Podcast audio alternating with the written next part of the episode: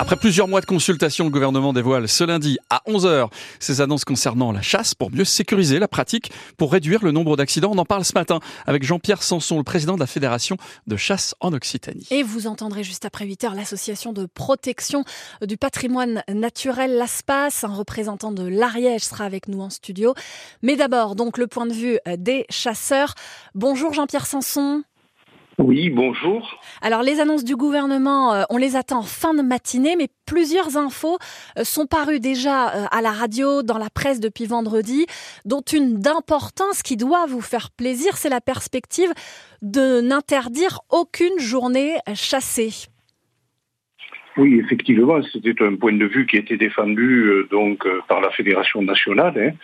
Euh, nous étions euh, donc contre toute interdiction euh, et d'ailleurs le rapport du Sénat, hein, les deux sénateurs qui, avaient été saisis donc de, ce, problème de sécurité, Madame Marise Carrère, donc sénatrice des Hautes-Pyrénées, et Monsieur Patrick Fez, avaient dans leur rapport déjà mentionné qu'il n'était pas nécessaire donc d'interdire la chasse euh, le dimanche. Alors pourtant, on entend euh, dans nos reportages euh, ce matin tourner en forêt, et on le sait via un sondage IFOP qui est paru le 2 janvier, 80% des Français auraient souhaité cette interdiction le dimanche. Les deux tiers se disent en insécurité lors d'une balade dans la nature.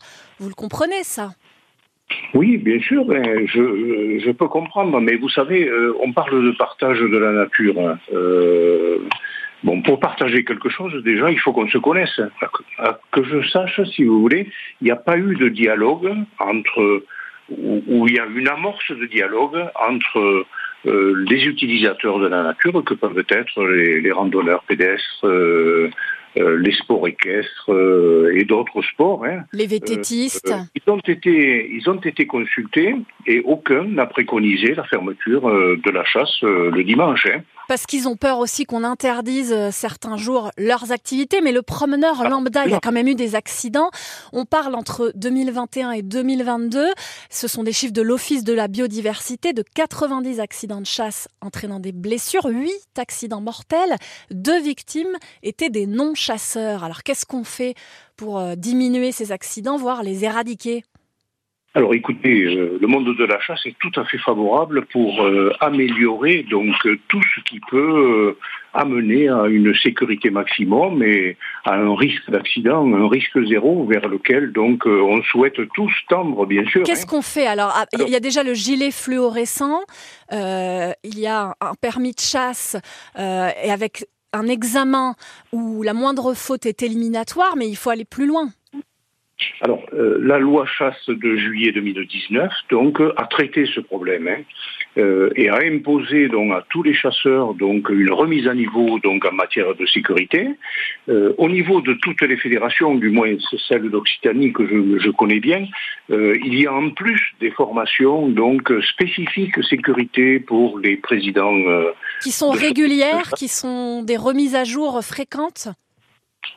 Alors, euh, euh, c'est une. Euh, alors, bien sûr, la, formation donc des présidents de chasse, des directeurs de chasse, des chefs de ligne ou chefs de battu, bon, selon les secteurs, on les appelle différemment, ne font pas partie des formations obligatoires, mais les fédérations tiennent absolument à former les dirigeants donc euh, des responsables synergétiques donc euh, des secteurs de chasse de leur département. Jean-Pierre Sanson, le gouvernement veut créer un délit d'alcoolémie pour les chasseurs, euh, selon nos confrères de France Info.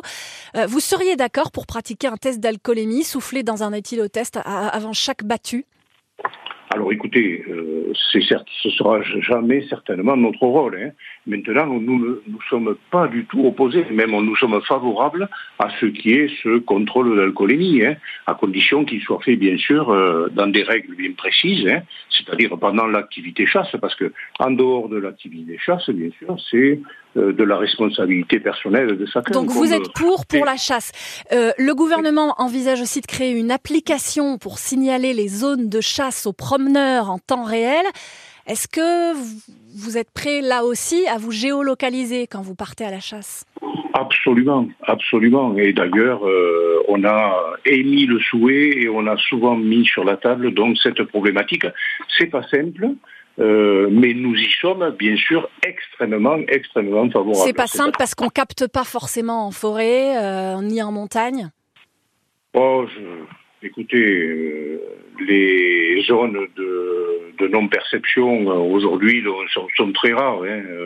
Et puis c'est une application qu'on peut consulter, donc qu'on pourra peut-être consulter déjà la veille. Non, non, nous on y est très favorable et on y a réfléchi plusieurs fédérations y ont réfléchi. Merci Jean-Pierre Sanson. est compliqué. Merci, vous êtes président de la Fédération de chasse en Occitanie. Merci d'avoir été en direct sur France Bleu et France 3. Faut-il interdire la chasse le dimanche? Vous avez la parole ce matin 05 34 43 31 31 avec Jean-Claude. Bonjour Jean-Claude. Bonjour. Oui, bonjour. Vous êtes chasseur dans le Lot. Oui, tout à fait. Oui. Alors qu'est-ce que vous en pensez, vous?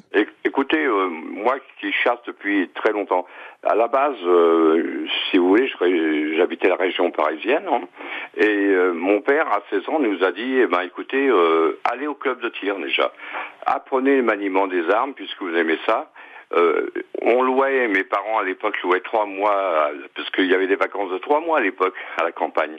Donc on a appris à connaître la campagne, les chasseurs, leurs activités. Et moi qui ai été euh, donc toute l'année sur euh, Paris, je faisais beaucoup de sport, mais ce qui m'empêchait que je descendais tous les week-ends dans le Limousin. Mais en tout cas, vous chassiez le week-end et le dimanche. Ben oui, puisqu'on travaillait énormément à l'époque, vous savez. Euh, C'était pas des petites heures. Bon, donc vous, pour vous, il faut renforcer encore la formation de certains chasseurs pour plus de sécurité? Oui, euh, alors effectivement, mais, mais je vous rassure, elle est faite. Elle est faite cette formation au départ pour aujourd'hui.